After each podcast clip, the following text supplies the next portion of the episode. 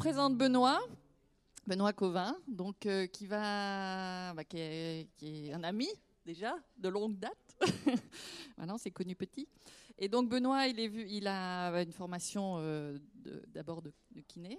Voilà, kiné en premier, et puis ostéo. Euh, voilà, il a continué vers l'ostéopathie. Et puis un jour, il a décidé de partir à travers le monde pour découvrir euh, bah, comment on pouvait soigner avec les mains, tout ce qui, se faisait par rapport aux soins avec les mains.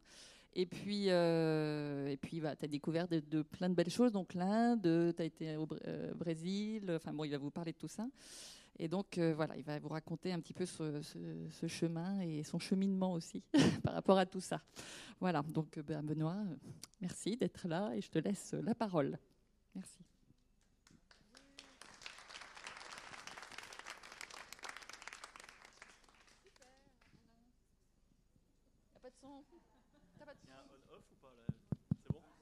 Ah, d'accord, merci, excusez-moi, pas trop l'habitude. Donc euh, oui, effectivement, je m'appelle Benoît et puis il y a, il y a quelques il y a deux ans en fait, euh, je vivais à Paris. Ça faisait 15 ans que je vivais à Paris et puis j'ai eu un, un petit ras-le-bol. Dans... Je tournais un peu en rond, j'avais voilà, j'avais fait un peu le tour de tout un tas de choses et j'ai décidé de de m'offrir un cadeau, c'est-à-dire de prendre mon sac à dos et puis de partir, euh, de partir à l'autre bout du monde avec juste en, poche un billet aller simple et sans rien préparer. Et euh, voilà. Et, je suis parti. Mon premier, euh, mon premier pays a été euh, le Sri Lanka. Et quand on part comme ça, en fait, c'est assez particulier parce qu'au départ, je devais présenter mon voyage et puis Lydie, je, hein, Lydie, je vais, je vais le dire. Hein. Lydie me dit, tu, tu sais, t'oublies pas le thème, c'est l'instant présent et tout ça. Je fais, ah, merde. Et puis en fait, tu vas voir, ça va recouper, ça va recoller. Et en fait, du coup, j'ai revisualisé parce que j'ai présenté ça déjà deux, trois fois euh, à mes confrères ostéopathes. Et j'ai revisualisé mes diapos. Euh, et en fait, la notion du temps, elle est, elle partout dans le voyage. Et effectivement, par rapport à la conférence qu'il y a eu ce matin sur les deux gars qui étaient là, ça m'a complètement parlé parce que c'était, euh, le voyage a transformé ma vision du temps, effectivement, et m'a transformé moi tout court. Mais cette gestion du temps, elle a complètement évolué au cours du voyage. Parce que quand on part, déjà euh, partir à l'autre bout en sac à dos. Quand on est là-bas, on n'est plus personne. C'est-à-dire que le costume qu'on a, euh, qu'on porte dans notre société, la famille, les amis, notre nom, euh, nos diplômes, ce qu'on a fait, tout ça, ça n'existe plus. Et en tout cas, ça sert plus à rien là-bas. Donc on s'en débarrasse très vite et, on fait un peu peau neuve. Et du coup, il y a, tout un espace euh, qui se crée. Quoi. Et, dans cet espace, bah, bah, il, va falloir euh, créer de nouvelles choses, improviser euh, et s'adapter à, ce qu'on voit quoi, sur place dans l'instant présent. Il n'y a plus de calcul et chaque jour que je démarrais dans ma matinée, chaque matinée, c'était comme un nouveau cadeau en fait que je, que je m'offrais et j'ouvrais un cadeau et je dis bah, qu'est-ce que ça va être le cadeau d'aujourd'hui? Et à chaque fois, j'imaginais ma journée le matin, je me disais tiens, je pourrais faire ça, je pourrais vivre ça et je vivais mes envies au jour le jour. J'avais pas de rendez-vous, j'avais laissé toute ma paperasse euh, complètement, j'avais même abandonné le cabinet. J'étais parti léger et du coup j'ai pu vivre pendant, ça a duré sept mois à peu près, j'ai pu vivre vraiment mes envies au jour le jour. Et, ça, ça a changé pas mal de choses après dans mon retour. Parce qu'au retour, du coup, j'ai pris une petite claque, forcément. Et, au retour, je me suis notamment, je me suis rendu compte en fait que le temps ici, on le gérait. Euh, comme, comme, un bien de consommation. On dit d'ailleurs dans, le vocabulaire, on dit souvent euh, euh, je gagne mon temps ou je perds mon temps ou euh, j'en avais noté. C'est avoir du temps, j'ai pas le temps. Euh, faut optimiser le temps et, on, imagine le temps comme un, objet de consommation en fait, comme si on pouvait avoir le contrôle dessus. Et en, en fait, en voyage, ça, ça n'existe plus. On a, on a le contrôle sur rien, on est juste dans l'instant présent et on s'adapte aux situations. Un des derniers médecins que j'ai rencontré, c'était un chef indien algonquin qui me disaient, euh, eux, à l'époque, quand ils étaient gamins, ils étaient nomades, et ils construisaient leur, leur canoë pour euh, partir dans les rivières et partir euh, changer de lieu, de vie. Et ils me disaient, nous, quand on est dans le canoë, on fait le moins de bruit possible dans la rivière, et surtout, on n'a jamais à contre-courant, c'est-à-dire qu'on pose le canoë et on se laisse aller avec le courant, et on, et se bagarre jamais. Et en fait, cette notion de temps, c'est un peu ça. La différence quand je suis rentré de mon voyage et que je suis arrivé en France et à Paris, et du coup je suis pas resté très longtemps à Paris, c'est cette notion de se bagarrer pour le temps et de gagner son temps, de ne pas perdre son temps, tout ça. Et ça, ça avait complètement disparu au cours de mon voyage. Donc ça, c'était le petit laïus pour coller à la journée d'aujourd'hui. voilà. Et par contre, bon, l'objectif, c'est quand même de vous présenter ces médecines traditionnelles et ces peuples que j'ai rencontrés. Et, voilà. Donc ça, ça a été mon itinéraire. L'itinéraire, c'est euh, c'est tel qu'il qui s'est construit au fur et à mesure, mais c'est pas, euh, il a jamais été calculé. Le, seul truc que j'ai fait, c'est acheter mon premier billet pour le 1. Et après le passage du 1 à 2, de 2 à 3 et tout ça, ça s'est fait quasiment de la veille au lendemain où j'allais à l'aéroport et je regardais le panneau, je regardais les, pays et je dis bah tiens je vais prendre je vais prendre ce billet là et puis euh, je vais voir ce qui se passe là-bas. Et à chaque fois j'ai construit, essayé de m'imprégner du pays, de rentrer dans le pays, de me fondre complètement dans le pays et, euh, et quand j'étais vraiment bien dans ce pays-là, c'est là où les médecines ont commencé à apparaître. Parce que si on va chercher ces médecins-là, on ne les trouve pas. Par contre, euh, quand on est vraiment bien dans le pays, je m'aperçois que tous ces médecins, je les ai rencontrés à la fin de mon séjour dans, chacun des pays, jamais au début. Parce que ça demande du temps, parce qu'ils sont assez frileux, parce qu'ils se méfient de, des blancs qui viennent voir, et c'est des choses qui sont aussi secrètes, qui ont été interdites pendant des années. Euh, et, du coup, il ne les laisse pas euh, à, n'importe qui. par contre, quand on est bien posé dans le pays, bah, ça arrive toujours. J'avais toujours peur en arrivant de rien trouver, parce que j'alimentais un blog, je faisais des vidéos.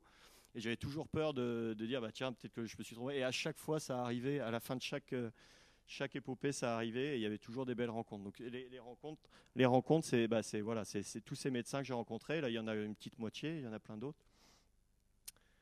Et alors voilà, les médecines traditionnelles, il euh, bah, faut les expliquer. Elles sont toujours à mettre en, rapport avec, un, avec le, pays, la géographie du pays. Si on est sur une île, si on est dans les montagnes, forcément, ça va avoir une influence sur, euh, sur les médecines. Si on est au bord des volcans, si on euh, si c'est un pays chaud ou un pays froid, ça va complètement changer la médecine. Et puis, bah, évidemment, l'histoire, les peuples, les cultures, les croyances, les religions, tout ça sont imbriqués. C'est pas la médecine n'est pas isolée du, reste. La religion est toujours intégrée dans la médecine, la spiritualité aussi, les, croyances. Et tout, tout, ça, ça appartient aux médecines. Chez nous, c'est très cloisonné, mais là-bas, c'est un médecin et aussi un maître spirituel. C'est aussi, ça peut être aussi un chef d'arts martiaux. Ça, ça peut être tout ça. Et alors, euh, ces médecines-là, elles ont, elles ont été en grand danger, c'est juste pour faire un petit laïus, elles ont été en grand danger euh, tout au cours du XXe siècle. Au début du XXe siècle, euh, ce qui a failli les, tuer, ça a été évidemment la colonisation des Blancs, comme dans les Andes, comme en Amérique latine, comme en Asie aussi. les, les, curés arrivaient et ils importaient, évidemment, avec leur religion, ils importaient leur médecine. Et donc les rites et les rituels et les médecines étaient interdites. Et donc, c'était pas vraiment un problème parce que comme tous ces savoirs-là étaient ancestraux et transmis par voie orale, du coup, ils pouvaient brûler les écrits et ça, ça continue à se perpétrer dans les villages et tout ça, et elles ont continué d'exister, même si elles étaient totalement interdites, elles ont continué d'exister. Et fin du XXe siècle, avec des programmes de l'ONU, des programmes culturels de l'UNESCO, euh, euh, ça s'est remis en, route, et maintenant on en voit de plus en plus, et les, fils de chefs hein, de, médecins euh, reviennent sur le devant de la scène. Et donc ils renouent avec leurs ancêtres et ils renouent avec leur médecine. Ça, c'était chouette. Et puis le deuxième gros fléau, ça a été fin du XXe siècle, ça a été tous les programmes d'aide au développement des pays en voie de développement.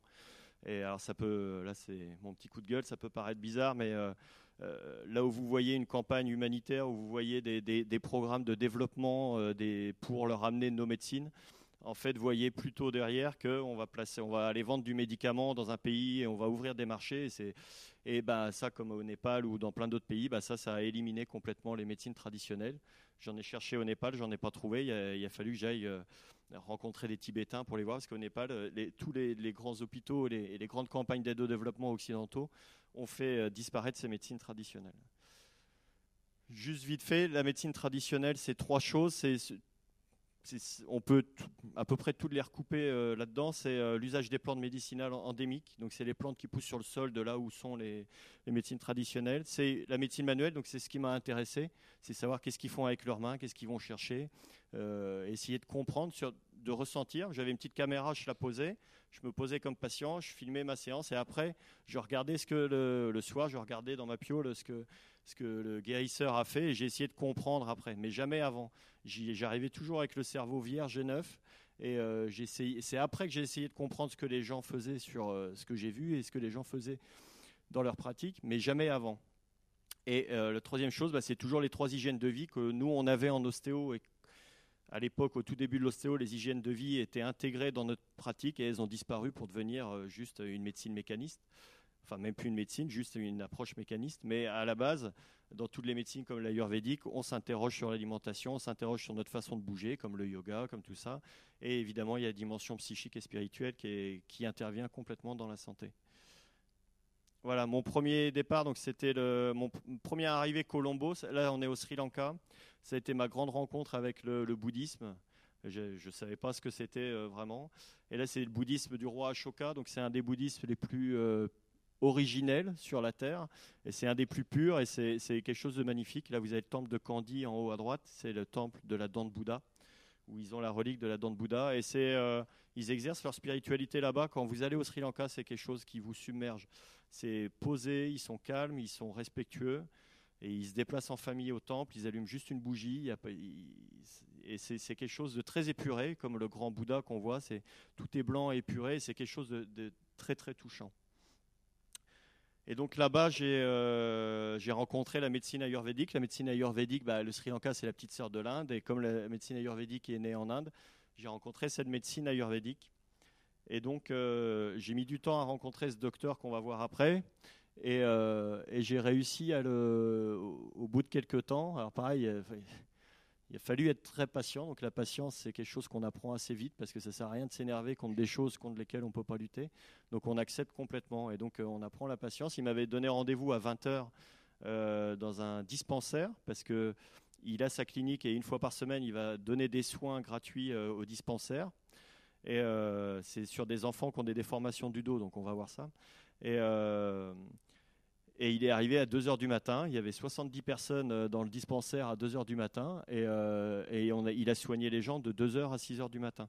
Donc la notion de temps, les, gamins avaient école le lendemain. Mais ce n'est pas un problème. Personne ne se plaignait. Tout le monde attendait. Et ça, j'ai trouvé ça étonnant. Donc voilà, c'est le docteur Ashoka. Et il a euh, une petite pierre en haut qui a, été transmise. Donc c'est, lui, c'est un peu la version orthopédiste de de l'ayurvédique. Il y a plein de domaines dans l'ayurvédique. Lui, c'est la version orthopédiste. Et il a une petite pierre qui lui a été transmise par son grand-père. Et avec cette petite pierre, bah, il, va, il va soigner les dos, en fait. Donc voilà, je vous montre et puis j'essaye de, commenter les images en même temps. Il n'y a, pas de, a pas de son hein, volontairement. Donc voilà, ça c'est le dispensaire qui n'est pas forcément très très accueillant. Et donc ça c'est les, grandes banquettes où les chauffeurs de taxi venaient dormir euh, en attendant la fin, des séances des gamins. Donc c'est le docteur Ashoka. Donc il travaille sur des tables en bois ayurvédiques. Là voilà, c'est une déformation de scoliose. Donc c'est un gamin qui est, on voit la colonne de travers. Donc il s'attaque à ça en fait. Hein. Il s'attaque à ça, à des myopathies, à des spondylos, à des, choses, euh, à des choses, même y compris les myopathies du chêne qu'on soigne plus, euh, si ce n'est où on met les gamins dans des fauteuils. Et eux, ils s'attaquent encore à ça et ils essayent de les faire marcher. Et ils arrivent à faire marcher des paralysés, des gens qui sont des gamins qui sont complètement paralysés euh, pour la médecine moderne. Et ils arrivent à les faire remarcher, ce qui est quand même étonnant. Donc là, lui, le but, c'est vraiment, c'est ce que j'avais montré tout à l'heure, c'est euh, d'abord on, nettoie, on désintoxine, euh, après on draine et après on, nourrit. Donc il masse avec des, des huiles très puissantes, c'est des plantes très très puissantes dans l'ayurvédique. Et là, il enlève, il fait circuler, quoi, tout simplement. Donc ça, recoupe un peu ce que je fais, ce qu'on peut faire en ostéopathie à savoir on fait circuler pour que, pour que le sang et les influx nerveux puissent euh, circuler librement dans le corps. Et après, la santé, elle, vient ou elle vient pas, mais au moins, euh, il n'y a plus de blocage dans, ces voies de circulation-là. Donc c'est quelque chose de très mécaniste. Hein. c'est très. Euh, j'ai démarré le voyage, j'ai rencontré des gens très mécanistes, et j'ai terminé dans des trucs plus énergétiques, on va dire. Donc voilà, il a, il a sa petite pierre, il la pose sur la colonne et puis il, percute les vertèbres. Ça fait pas mal, hein, faut pas, ça fait pas mal du tout. Hein, il est très localisé, il percute la vertèbre pour la secouer, pour la désolidariser et, virer un petit peu cette courbure qui, où les gamins rentrent dans cette courbure et ils ont du mal à s'en sortir. Et lui, il va, il va essayer d'enlever toutes les tensions pour qu'ils sortent de ce schéma en fait, dans lequel ils sont, euh, dans lequel ils sont rentrés.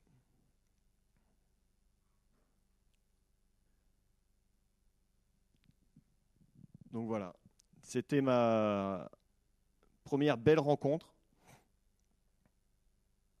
avec la, médecine ayurvédique.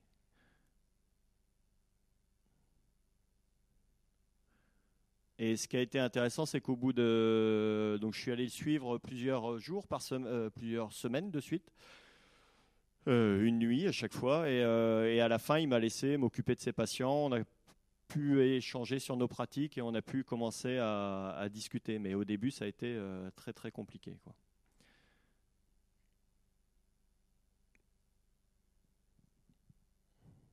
Voilà.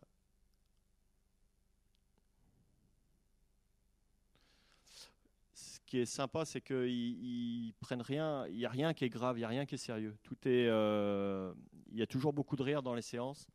Et euh, il y, a toujours beaucoup d'humanité, évidemment. Alors là, je faisais craquer les, les donc il il connaissait pas trop, donc ça le, faisait beaucoup rire. Mais c'est assez léger, en fait. Quand on voit une consultation pour une maladie grave en Occident, c'est tout de suite un peu lourd. Et eux, c'est jamais lourd, quoi. C'est comme ça. La vie, elle est comme ça.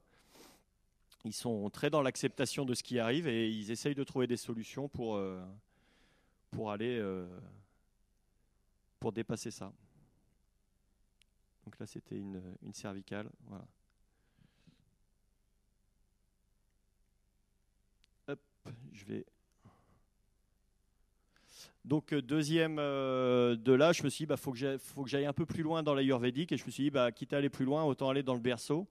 Et le berceau de l'ayurvédique dans le monde, c'est le Kerala, c'est le sud-ouest de l'Inde c'est la petite bande, c'est l'ancienne côte Malabar, c'est la petite bande, voilà. Et donc, bah, l'Inde est immense et j'ai passé un mois à faire que les petits points rouges pour essayer de rencontrer des gens. Et, donc, le Kerala, c'est les backwaters qu'on voit en haut à droite, c'est tous ces, toutes ces rivières qui sont dans les terres qui permettaient d'acheminer les, céréales des montagnes vers, euh, vers les ports.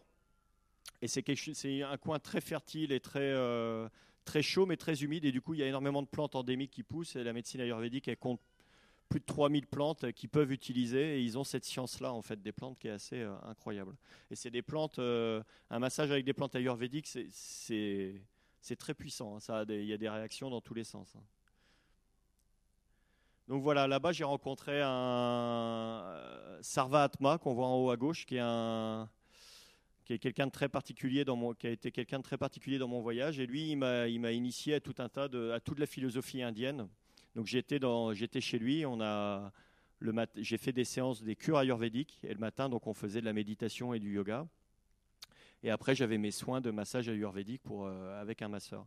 Et le soir, bah, on, discutait autour du repas et il y a beaucoup de choses. De, cette philosophie indienne, elle est très riche et, du coup. Euh, il m'a initié un peu à tout ça. Lui, c'est quelqu'un, il a suivi l'enseignement de trois maîtres spirituels et il a fait une mort civile. Et en Inde, on a le droit de mourir une fois civilement. C'est-à-dire que à la fin de son cheminement spirituel, il a dit euh, bah, je veux être quelqu'un d'autre et on a le droit de s'effacer de l'état civil indien et de prendre une nouvelle identité, un nouveau nom et de renaître en fait. Et ça c'est offert à tous les Indiens une fois. Et lui du coup son nom a été Sarva Atma, euh, il, est rené en Sarva Atma, mais il avait euh, je sais pas quel âge, peut-être 20, 20 ou 25 ou 30 ans il a développé avec sa femme un ashram et il fait vivre un peu les gens du village et les femmes euh, viennent masser. Et, euh, c'est un très très bel endroit et c'est vraiment une belle rencontre. Et là-bas, il m'a fait, fait rencontrer un, un gourou. Un gourou, c'est un, c'était un gourou de Kalari Payad. Donc le Kalari Payad, c'est l'ancêtre des arts martiaux. C'est l'ancêtre du kung-fu, par exemple. Et, et euh, dans le Kalari Payad, du coup, l'entraîneur, le, médecin, est aussi médecin et c'est aussi l'entraîneur et c'est aussi le guide spirituel de ses élèves. Et ils apprennent très tôt les points marma, qui sont, on peut dire, les ancêtres des points d'acupuncture et tout ça, sauf qu'ils n'utilisent pas d'aiguille. Et euh, ces points marma sont cartographiés. Et ils ont la capacité, dans les arts martiaux, de tuer ou d'immobiliser ou de paralyser euh, quelqu'un. Vous avez des vidéos où, avec un point marma, il, il immobilise, il paralyse une une poule, et puis la poule, il appuie sur un autre point, et la poule se remet à courir. C'est un peu le même principe, sauf que là, c'est chez les humains. Et donc, il y a cette possibilité-là avec ces points-là, mais ces points-là, quand ils sont bien maîtrisés, ils peuvent aussi guérir et ils peuvent aussi faire circuler l'énergie euh, et tout ça. Et donc, ben, ça a été une rencontre avec ce gourou, euh, avec ce gourou qui m'a initié à cette médecine qui est moins cartographiée que la médecine ayurvédique, qui est moins, mais qui est un peu plus intuitive un peu plus empirique, mais par contre qui, reste quand même assez, euh, assez puissante. Donc ça, c'est le Calari Payat, pour ceux qui ne connaissent pas. Il y avait des, petites démonstrations de ses élèves.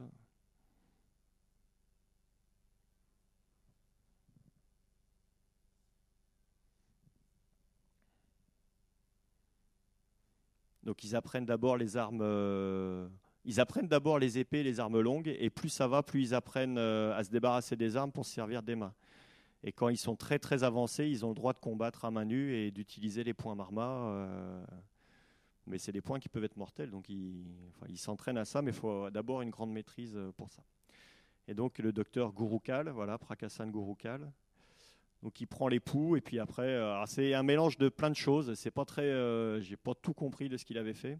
Il y a beaucoup de rebootements. Si vous connaissez les rebooteux dans les campagnes du coin, on retrouve beaucoup de crochetage et de choses que les rebooteux font euh, chez nous. Mais il y a aussi, voilà, ça c'est les points marma. Il stimule, il peut ra- ralentir ou accélérer un flux sanguin, ralentir ou accélérer un flux nerveux.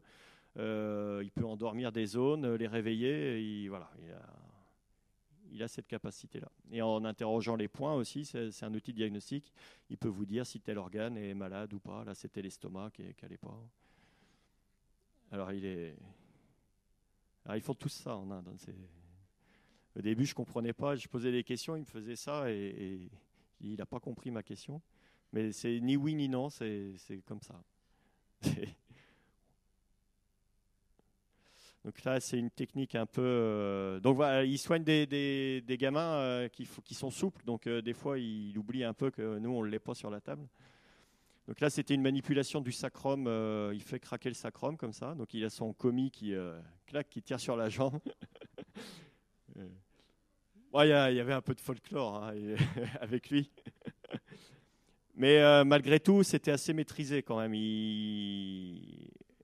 Là, il enfonçait ses doigts dans mon, sous mon crâne au niveau de ma cervicale. J'avais l'impression qu'il décollait, que mes pieds décollaient du sol et que mon crâne allait se désolidariser de mes cervicales.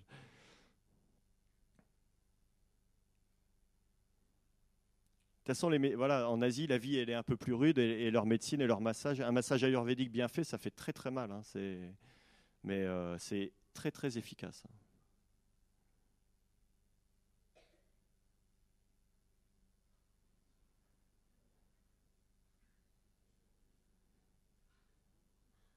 Ah, ça, alors, voilà, ça, on en parlait ce midi. Euh, Celle-là, je ne l'avais pas aimée du tout. Elle m'avait fait un peu mal, mais voilà. C'est-à-dire que ça, c'est tout ce qu'on nous interdit de faire en ostéo, en fait. Donc lui, c'est ce qu'il s'autorise à faire. mais bon, il maîtrise quand même un peu le truc, et ce qui fait que même sur un geste qui paraît dangereux, il le sera jamais, quoi. Parce qu'il en a eu tellement de patients euh, sous les mains qu'il ne sera jamais. J'espère qu'il s'est entraîné sur des animaux avant. Ça doit être comme ça qu'ils font, parce que.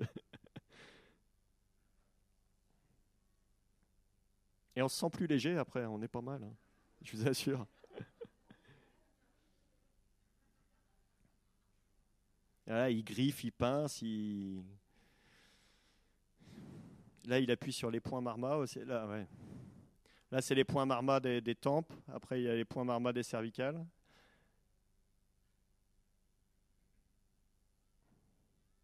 Mais il reste jamais très longtemps là où ça fait mal. Donc c'est pour ça qu'on passe vite à autre chose. C'est pas très euh, problématique. Et là, il, a- il va avoir la bonne idée de me crocheter les nerfs sous les aisselles. Alors là, j'ai eu un flash électrique dans tous les bras. Tiens, il- voilà, ici, là. Ça, ici, là. Voilà.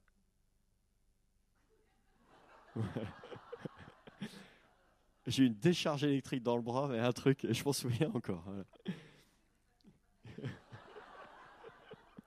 Donc voilà, une, gr- une grande expérience. euh. Ouais. Ouais, merci pour lui. C'était quelqu'un de très humain et très sympa. On a pu discuter pas mal ensemble.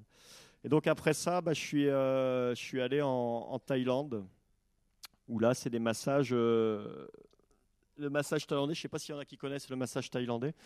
Euh, ça suit aussi des lignes qu'ils appellent des sensip. Il y a tout un protocole où on appuie sur les, les points qui sont situés sur ces lignes. Et il y a peut-être une dizaine de lignes comme ça, et on fait le protocole. Tous les points de la ligne, on les fait un par un. Par exemple, on va faire la jambe, on va faire un point dans le pied, un point dans le genou, un point dans la cuisse, et on va revenir comme ça. Et on va faire ces, et, il y a toute une pratique. La pratique devient complètement euh, rythmée, euh, cyclique. Elle devient, euh, et on oublie complètement qu'il y a quelqu'un qui est en train de nous masser. Et c'est assez étonnant. C'est presque de l'ordre de la méditation, la pratique.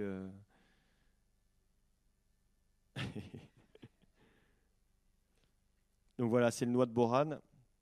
Et euh, c'est ça, c'est des points de pression euh, enchaînés le long de Sensip. Là, c'est, le dessin, d'accord. Et c'est, euh, il travaille sur des tables basses. Donc, ce qui permet de travailler avec tout son corps. C'est-à-dire que c'est pas des gens qui vont travailler avec leurs bras, qui vont faire des choses. Ils vont, ils vont se placer pour que laisser tomber leur centre de gravité dans le point.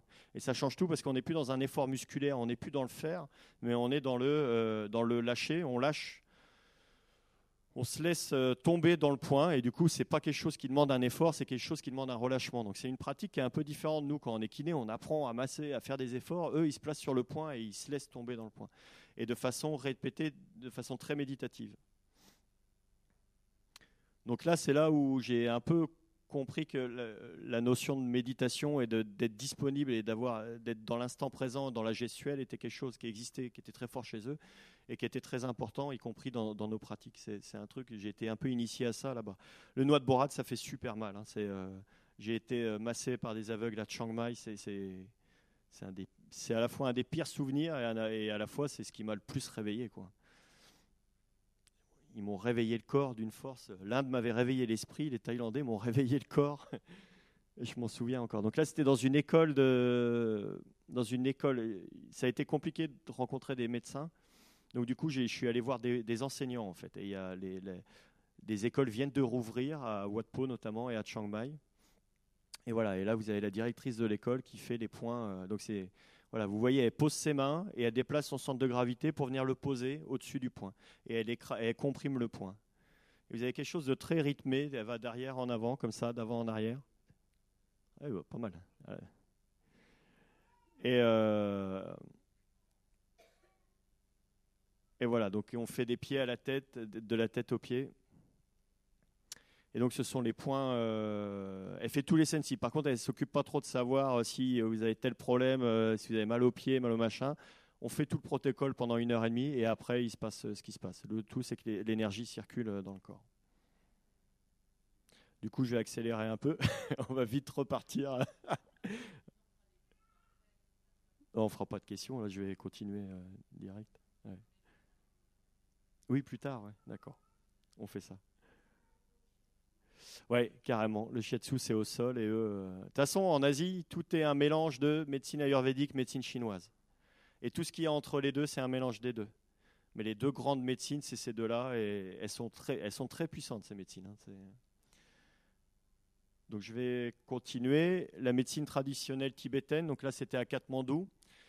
Là, vous avez le docteur Tanzin. Alors, quand j'ai rencontré le docteur Tanzin, ça a été une rencontre incroyable. Je me souviens encore de il a ouvert la porte et j'ai vu euh, ce monsieur-là et, j'ai pris une.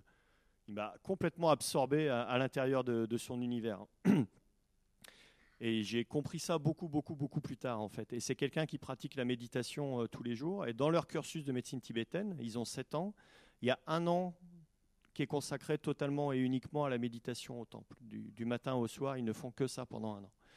Et il m'a expliqué, on a discuté pas mal, et il m'avait expliqué que on- on- c'est notre grand défaut en Occident, c'est de, ne pas avoir cette pratique de la méditation. Parce que la méditation te force à être dans l'instant présent avec ton patient et, de lâcher tout ce qui n'est pas essentiel et de te délester de tout ce qui n'est pas essentiel. Et du coup, on se vide pour accueillir le patient. Et le patient rentre complètement. Et c'est cette sensation que j'ai ressentie quand j'ai vu ce docteur-là, ça a été vraiment ça. Il m'a complètement absorbé. Et quand je l'ai vu pratiquer avec ses patients, bah, c'était ça aussi. Donc il est, euh, lui, il écoute, euh, il écoute les poux, donc il se concentre énormément, et à partir des poux euh, qu'il ressent, il va diagnostiquer si tel organe, si c'est le foie, si c'est l'estomac, si c'est la rate. Et à partir de là, il va proposer des plantes, ou il va proposer des massages, ou il va faire des points d'acupuncture, ou après il va y avoir différentes choses qui vont s'installer. Donc c'était à Katmandou, à côté du grand temple de Bodhnath, qui ils ont ils ont pris un peu cher avec le séisme. Là, c'était les moines venaient donc les moines tibétains euh, venaient se faire soigner chez lui. Un, médecin euh, tibétain est quelqu'un dans la hiérarchie qui est très très qui est placé très très haut euh, au niveau des maîtres spirituels dans, dans le bouddhisme tibétain. Donc voilà, il se concentre, il écoute les il a peut-être 60 70 sensations différentes qu'il peut sentir dans les poux. Et en fonction de cette sensation-là, il va déterminer Est-ce que c'est un problème de foie Est-ce que voilà Et il va donner le, le protocole euh, médical des plantes après euh, qui va suivre. Et c'est étonnant parce que c'est quelqu'un qui a vraiment une, claire qui a une clairvoyance qui est incroyable. C'est-à-dire qu'il il voit arriver le, le, patient et il sait déjà tout ce qu'il a, le patient. Il, sait déjà, il a déjà toute la cartographie. Il me dit à un moment donné, je n'utilise presque plus l'époux, c'est juste pour me confirmer l'époux, mais je sais déjà tout ce qu'il a. Parce qu'il est complètement disponible à accueillir son patient et c'est comme s'il était à l'intérieur de lui. Et euh, on peut euh, se dire, oui, bah, comment il sait ça Mais après, les, quand il est devant son patient, les questions qu'il pose, elles sont toutes, c'est plus des questions, c'est des affirmations. Il veut dire, vous vous réveillez à 3 heures, vous avez du mal à digérer ça, vous avez des problèmes de sommeil, vous avez ça, et la personne dit oui, oui, oui, oui, oui, jusqu'à dire, bah, enfin, comment vous savez tout ça? Mais c'est, en gros, c'est écrit sur votre visage, quoi. Voilà. Donc ça, c'est dans cette notion de, l'instant présent et de la pratique de l'instant présent dans, dans, le soin thérapeutique, c'était quelque chose de très, euh, très important et j'ai vraiment découvert ça euh, là-bas avec, euh, avec ce, médecin-là. On va, du coup, on va abréger un peu. Il me reste Bali ou l'Équateur, donc c'est comme vous voulez. Ah, on va mettre l'Équateur alors.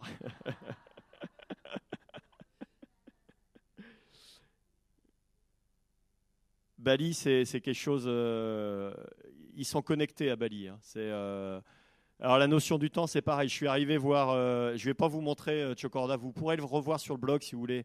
le petit papy en bas à droite, il a 83 ans. Il continue de travailler. Je suis arrivé là-bas, il y avait du monde.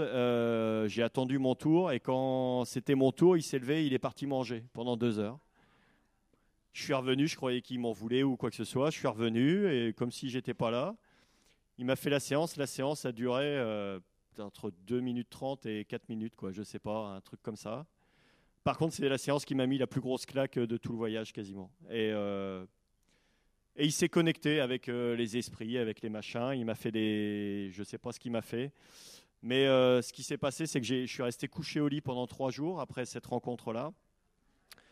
Et au troisième jour, j'ai fait un rêve où j'ai j'ai fait un rêve, très, c'était pas un rêve, c'était comme une vision où j'avais mes deux grands-pères qui étaient, j'étais au bout de la table, j'avais mon grand-père maternel et mon grand-père paternel qui étaient décédés euh, avant de partir, qui étaient à mes côtés. Et, on dit, et ils me demandaient ce que je devenais en fait. Et je leur disais, bah voilà, je fais ça, je fais le voyage et tout. Dire, ah c'est bien et tout. Et, et, ça s'est terminé, j'ai souvenir de ce rêve où ça s'est terminé dans un grand éclat de rire, où je me suis marré avec mes deux grands-pères, où ça m'était jamais arrivé. Et je me suis levé de ce réveil, euh, de ce rêve complètement en sueur. Et je suis euh, j'étais plus malade en fait. Et je me suis, j'ai fait mon sac, j'ai pris mon billet d'avion et je suis parti euh, direct après ça. Donc ça m'a secoué Bali. Il y a eu un avant Bali et un après Bali dans mon voyage en fait. Et c'est à Bali que j'ai basculé. y compris dans ma vie personnelle, c'est à Bali qu'il y a eu pas mal de choses. Allez, hop, donc je montre pas Bali, vous verrez. Et l'Équateur, L'Équateur, c'est un des plus beaux pays qui m'ait été donné de, voir. C'est absolument extraordinaire. Et euh, là, là-bas, bah, c'est une autre vision. C'est, si vous voulez, l'aspect matérialiste, l'aspect matériel que j'avais, mécaniste que j'avais en ostéopathie. Là, on a basculé dans autre chose, si vous voulez. Là-bas, euh, les yatchaks, c'est des euh, guides spirituels. Ils sont au pied des volcans et et euh, tout est, ils ont des rituels. Euh, là, on va voir. Ils sont très connectés à la nature. Ils ont, on a fait une cérémonie des quatre portes, notamment pour saluer les esprits aux quatre portes. Et après, bah, je vous montre juste euh, la, séance ici, qui est assez incroyable. C'est pour vous montrer que j'ai vraiment, après Bali, j'ai vraiment basculé dans d'autres approches thérapeutiques, et ça m'a ouvert aussi d'autres d'autres horizons. Donc là, c'est à Cusco, c'est euh, pas à Cusco, euh, je sais, c'est à côté de Rio Bamba, euh, au pied de la basilique. Et lui, donc, on m'a dit, bah, va, voir un tel, il fait des limpias. Et je savais, encore une fois, j'avais même pas regardé sur Internet ce que c'était qu'une limpia. Et je voulais même pas savoir, je voulais la découvrir en direct live. Et voilà, donc on a fait une cérémonie de purification avec les locaux.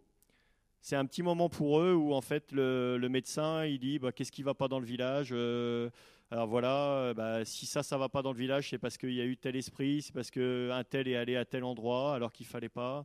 Euh, et, il règle tous les problèmes du village en, une cérémonie comme ça. Et après, euh, les disputes, tout ça, ça n'existe pas. Ça peut pas exister. Il n'y a pas le temps parce que tous les matins, c'est réglé en fait. Donc il a envoyé les vibrations avec son petit didgeridoo euh, aux quatre coins, aux quatre points cardinaux. Et après, voilà, donc je suis rentré dans cette pièce, j'ai vu ces objets-là. Il m'a dit prends la bougie, euh, tu frottes ta bougie, voilà, euh, sur le corps, comme ça, des pieds à la tête. Et il allume la bougie et il regarde la flamme. Et là, en regardant la flamme, il éclate de rire et il me fait Toi, tu as des problèmes avec ta femme? Et euh, je, je venais de me séparer, à Bali, je venais de me séparer de la nana avec qui j'étais avant de partir en voyage, en fait. Et c'était tout frais. Et il m'a balancé ça en éclatant de rire et j'ai pas compris. Et j'ai dit, mais c'est comment tu sais ça? Je l'ai lu dans la flamme de la bougie. C'est-à-dire que l'objet qui, se qui frotte, que j'ai frotté, est un objet qui permet d'absorber l'énergie et de d'expliquer après. Donc c'était une limpia du feu, parce qu'il y en a plusieurs limpias, et celle-là, c'était une limpia du feu. Il y a la limpia des plantes, la limpia des, euh, des cochons d'Inde. C'est la limpia des cochons d'Inde, on prend un cochon d'Inde et on se le frotte sur le corps. C'est pas, pas une blague. Hein.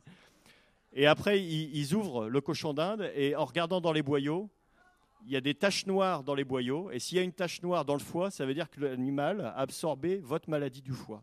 Et la tache noire qu'on voit dans le foie, c'est la, tache noire que nous, on avait dans le foie. L'animal. Donc il pose son diagnostic et en même temps, il traite le patient avec sa limpia. Et, ce qui est étonnant, je dis, mais c'est pas possible. Comment il a trouvé ça en regardant dans la flamme de la bougie? J'avais un ami qui était. Donc, il termine avec une petite vibration dans le cœur. Et forcément. Et, l'ami qui était à mes côtés, il avait un autre problème. Euh, qui était. Qui avait, c'est impossible à trouver un truc comme ça. C'était. Voilà. Juliane. Et il lui a fait la même chose avec la bougie. Il dit Toi, c'est ça. Et, euh, Juliane, il dit Mais c'est pas possible. Quoi. Il a entendu. Il, Enfin, il y a quelque chose, quoi. il dit, ben non, non, on n'en a pas parlé. Il, a trouvé ça comme ça. Donc c'est là où j'ai compris que effectivement, quand on était euh, la clairvoyance, ça, dépassait évidemment la, euh, la, matière. Alors même sans comprendre complètement euh, ce qu'ils font, quoi. Mais il se passe des choses, quoi, déjà. C'est déjà bien de, voir qu'il se passe des choses. Et il termine toujours par le son, la musique, évidemment, c'est des choses importantes pour la vibration. Voilà, et j'ai terminé, euh, fait, je vais terminer avec ça. J'ai fait ce grand voyage et, euh, et je suis rentré, donc j'ai terminé en Équateur, au Galapagos. Je suis revenu euh, à Paris, j'ai déménagé. J'avais besoin d'espace parce que je ne pouvais plus vivre des là où j'étais. Donc je suis allé vivre au bord de la mer. Et huit mois après, c'est incroyable d'avoir fait le tour du monde pour rencontrer ces grandes médecines, médecins comme ça. Et huit mois après, c'est lui, ce médecin-là, qui est venu chez moi. C'est-à-dire qu'il est venu faire une conférence à, à côté de Cherbourg, dans, dans le Val de Serre. C'est Dominique Rankin, euh, c'est le chef, euh, c'est le leader spirituel et c'est le médecine man de la nation algonquine. Et il est venu faire un matado, c'est-à-dire c'est une hutte de sudation. Et donc là, on a fait une hutte de sudation pendant trois jours. Il m'a initié, au, il m'a initié aux, aux, objets. Il nous a initiés, on était tout un groupe. Il nous a initiés aux objets sacrés et à la, et à la, et à la philosophie amérindienne. Et ça a été, je pense que ça va être le début d'une autre aventure où je pense que je vais aller maintenant voyager certainement là-bas euh, à la rencontre des, Amérindiens parce que c'est un truc qui m'a qui m'a complètement bouleversé. À droite, c'est le cercle médecine, c'est-à-dire qu'ils envisagent tout en cercle là-bas. Ils ne supportent pas les arêtes, ils ne supportent pas les angles, ils ne supportent pas les maisons carrées. Tout est en cercle, leur tipi, leur cercle de médecine, machin. Et tout là, parce que le cercle est infini en fait. Le cercle, il n'y a pas de limite, il y a tout est recommencement, il n'y a pas de début dit de fin et toute leur philosophie est basée sur le cercle. Donc voilà, pour terminer en conclusion, par rapport à ce que. J'ai fait une petite conclusion par rapport à la journée d'aujourd'hui. Mais ce qui est.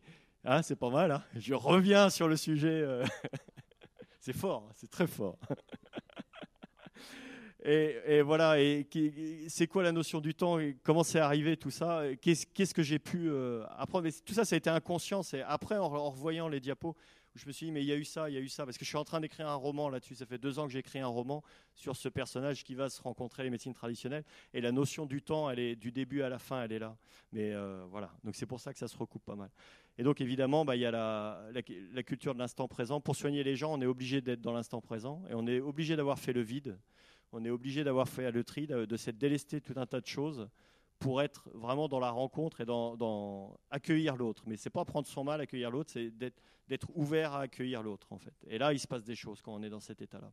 Donc ça demande, euh, voilà, c'est par de la méditation, par des rituels que nous on a pu. Donc c'est remettre en place quelques rituels, refaire la méditation et tout ça, c'est, je, refais ma pratique, je refais ça un petit peu avant ma pratique.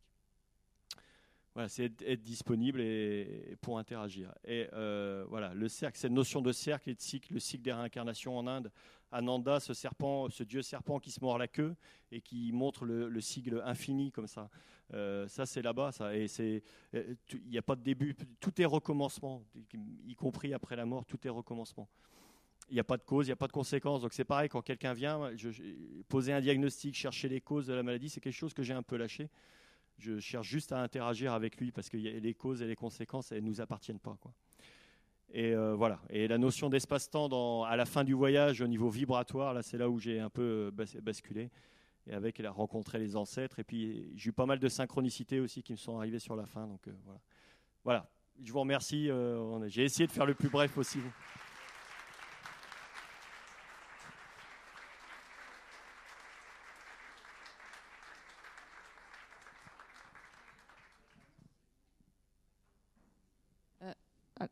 Oui, c'est bon, ça marche.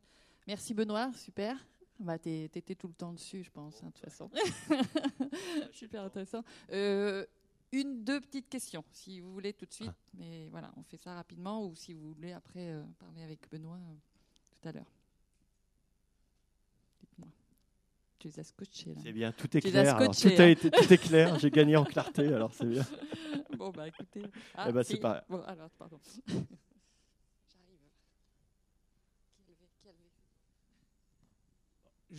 Allô Juste une petite question. Est-ce que tu peux nous dire comment ta, pratique de l'ostéopathie a, changé après ce voyage?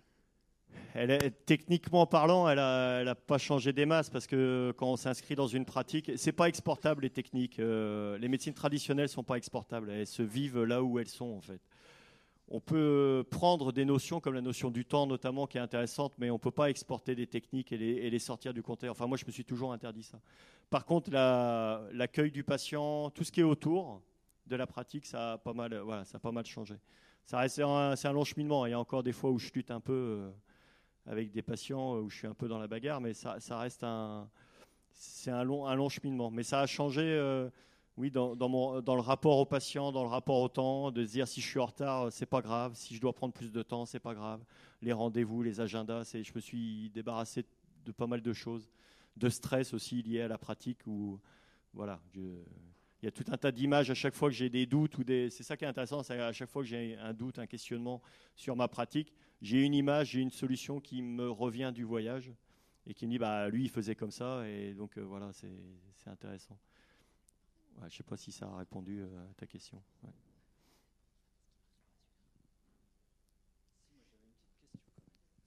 Oui, merci euh, pour tout ça, Benoît. Et moi, j'ai une question, c'est sur ce rapport où tu as un background d'ostéo où il y a vraiment des, techniques européennes et tout ça. Et là, tu nous montres, enfin, les images, c'est juste bluffant de voir les techniques euh, qu'ils utilisent. Quel, bah, quel pont est-ce que tu parles de ça dans ton roman le, De comprendre l'invisible? Là, tu parlais des facultés médiumniques qui te dit le truc avec ton. Ouais, je les, ai, bah, je, les ai je les ai vécues en fait. Je les ai pas comprises. Hein. Et je cherche pas du tout à les comprendre. elles existent et ils, sont là-dedans. Par contre, euh, c'est plus dans la psychologie du guérisseur, moi, qui m'a, ça m'a passionné. C'est de rencontrer le guérisseur. Et, ils ont tous des points communs, si tu veux, ces guérisseurs. Quelles que soient les techniques, tu les oublies complètement, en fait. Mais par contre, ce médecin, les médecins traditionnels, ils, rient tout le temps, ils se marrent tout le temps, ils ont toujours l'autodérision, ils prennent les choses avec légèreté. Par contre, dans, ils, ont l'impression qu'ils déconnent tout le temps. Il y en a un qui est à Bali, il y en a un qui fumait sa clope, euh, assis en tailleur, il fumait sa clope, il avait un œil euh, fermé euh, à moitié de verre. Et c'était improbable, quoi. Et il se marrait tout le temps. Par contre, à un moment donné, quand ils sont là, ça rejoint la verticalité. Quand ils sont là, ils sont là.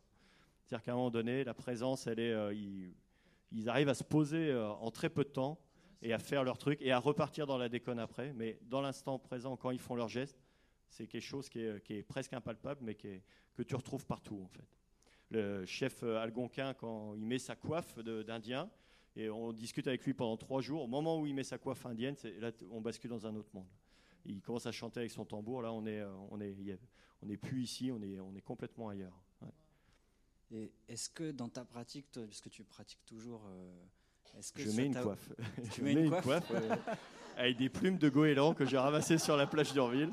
Je me suis fait une superbe coiffe. Est-ce que dans ta pratique, parce que par les champs morphogénétiques, on sait qu'on on absorbe, ou que la théorie du centième singe, qu'on d'être en contact avec des gens comme ça, comme tu dis, qui se prennent pas au sérieux, qui sont dans la joie, dans le cœur. Il faut, rester là-dedans. Il faut rester, euh, faut rester là-dedans. Faut pas prendre au sérieux tout ce qu'on fait, ni prendre au sérieux toutes les techniques qu'on a. Par contre, faut, faut les maîtriser. Ça, c'est, et c'est pour ça, moi, euh, j'enseigne un petit peu. Je suis assistant dans une école d'ostéo. Et on apprend les techniques, et ça, les techniques, que ce soit en, en Thaïlande ou n'importe où ailleurs, les techniques doivent être maîtrisées, parfaitement maîtrisées. Et il y a beaucoup d'entraînement et de travail. Pour se débarrasser de ça, justement, après, le plus possible. Mais elles doivent être euh, automatisées complètement. Et une fois qu'elles sont automatisées, là, il y a de la place pour tout le reste, en fait. Il y a de la place pour la, présence, pour l'accueil, pour euh, l'instantanéité, pour... Euh, là, il y a de la place. Mais il faut d'abord... Ça se fait pas...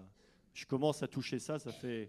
J'ai diplômé de kiné depuis 2003 et ostéo, j'ai commencé ostéo presque en Je commence à toucher à peine ça avec le voyage, mais pour les pratiquer dans, la, dans le cabinet, c'est encore, euh, encore là. Mais ils sont tous vieux. Hein, euh, le, Tibétain, il a eu le droit de commencer à travailler à 40-45 ans, parce qu'avant, euh, il travaillait, c'est qu'il avait un tuteur qui avait 20 ou 30 ans de plus que lui et qu'il regardait, il n'avait pas le droit de travailler tout seul. Hein, il faut beaucoup, beaucoup de temps. Hein. Voilà. Merci. Merci à tous pour votre écoute. Merci Benoît, c'était génial. Merci.